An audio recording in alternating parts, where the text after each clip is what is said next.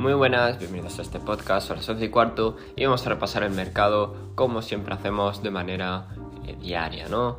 Eh, bueno, pues empezamos con Bitcoin. Eh, a ver, Bitcoin realmente sigue con esa estructura alcista porque los 22, los 22.000 me refiero, no los ha perdido con fuerza. Sí que los está testeando ahora mismo, le está costando, pero realmente no, no, los ha perdido con una fuerza con importancia, ¿no? Digamos. Entonces, Mientras no lo pierda con importancia, eh, el resto me imagino que estará, bueno, bien, ¿no? Pero en torno a Bitcoin, eh, en diario ya digo que todavía tiene patrón de rango caída y el, el punto de los 21.000 es crucial, ¿vale? Para eh, no perder esa estructura alcista que tiene. si lo pierde, bueno, pues ya sí que estaremos hablando de zonas de 21.500 zonas de 21.500, zonas de 20.000, ¿vale? Esas zonas son interesantes para en torno a correcciones, pero por ahora hay que esperar el desarrollo.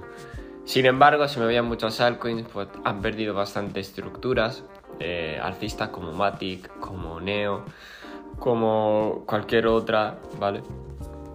Eh, en diario y importante, importante. Importante los índices que, bueno, hoy apertura alcista, muy poco movimiento, ya sabemos que siguen alcistas hasta que no pierdan la zona de los, por ejemplo, el Nasdaq de los 11.900, ¿vale? El SP la zona de los 4.000 con mucha fuerza. Apertura muy eh, no muy alcista, sino un poquito alcista. Pero vamos a ver qué es lo importante en la apertura de hoy.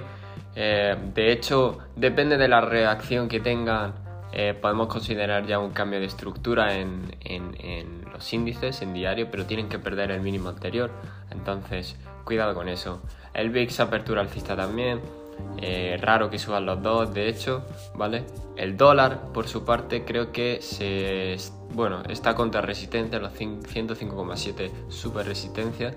Eh, tiene que consolidar y cerrar por encima de ella para eh, tener alguna oportunidad de continuación alcista desde luego. El oro, apertura alcista, no muy alcista, de hecho apenas.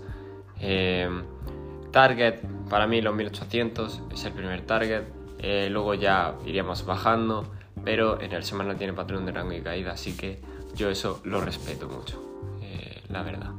Y nada más, gente, repasamos ayer muchas cosas.